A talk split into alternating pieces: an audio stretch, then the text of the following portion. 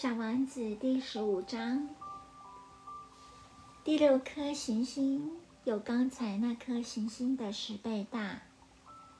它上面住了一位老先生，他不断地编写很厚的书。嗨，那边来了一位探险家。当他看见小王子的时候，大声叫了起来。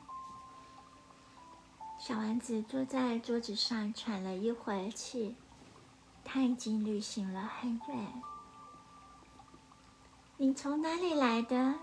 老先生问。这本厚书是什么？你在这里干什么？小丸子问。我是地理学家，老先生回答说。地理学家是什么？他是一位懂得哪里有海、有河流、有城市、有山脉和沙漠的科学家。这个倒很有趣，小王子说：“这个总算得是一项真正的职业。”于是，他用眼睛扫视了一番地理学家的星球。他还没看见过像这样富丽堂皇的一颗行星。你的行星相当漂亮。这里有海洋吗？我怎么晓得？地理学家说：“哦，有山脉吗？”我怎么知道？地理学家说：“城市呢？河流呢？沙漠呢？”我也一样不得而知。地理学家回答：“可是你是地理学家呀。”嗯，不错。地理学家说：“但是我并不是探险家呀。”我万分需要探险家、地理学家的工作，不是去计算城市、河流、山脉、海湾、海洋和沙漠。地理学家太重要了，他不能分身去散步，他离不开工作室。但是他在那里接见探险家，他询问他们。根据他们的回忆做载记。假如他觉得他们当中某一位的回忆有趣，地理学家就调查那位探险家的品性。为什么要这样？因为，假如一位探险家说了谎，他将给地理书带来灾难。一位喝酒太多的探险家也是一样。为什么会这样？小丸子问。因为喝醉的人把一件东西看作两件，这样一来，地理学家记载两座山，其实只有一座。小丸子说：“我认识一个人，他可能是坏的探险家。”走去看嘛？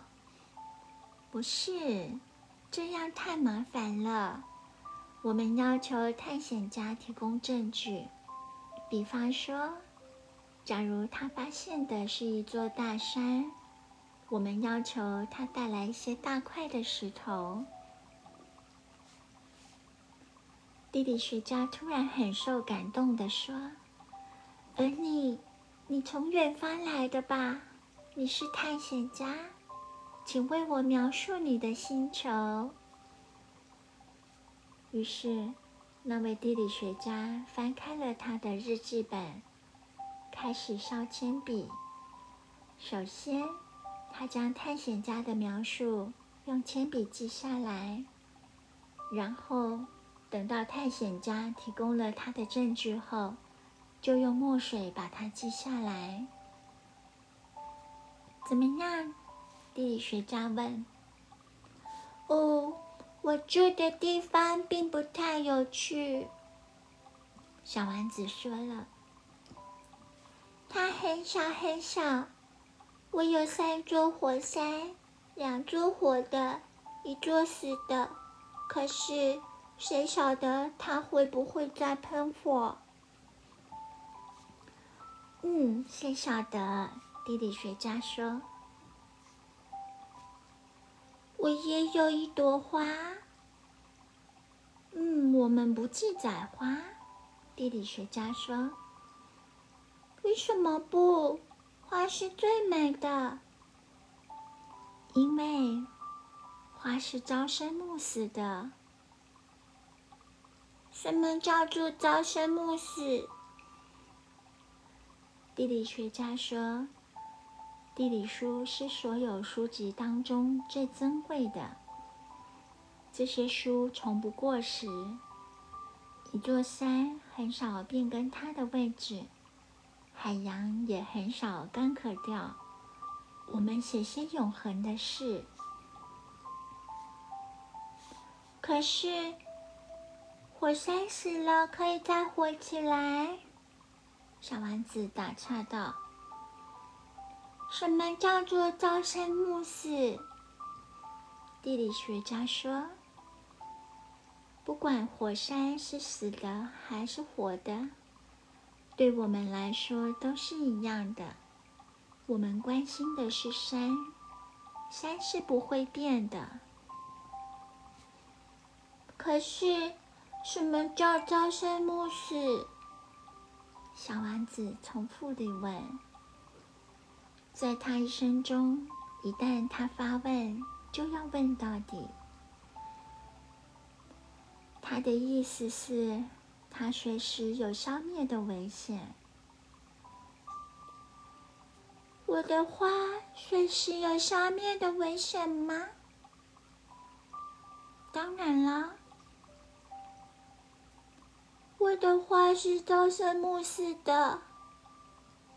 小丸子自言自语道：“而他只不过有四只自卫的芒刺来抵抗这个世界。”我却把他孤孤单单地留在家里。小丸子第一次感到懊悔，但他重新鼓起了勇气。你建议我到哪里去拜访好？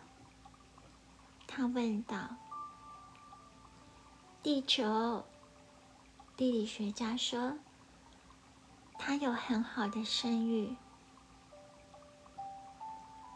于是小王子走了，心里却在惦念着他的话。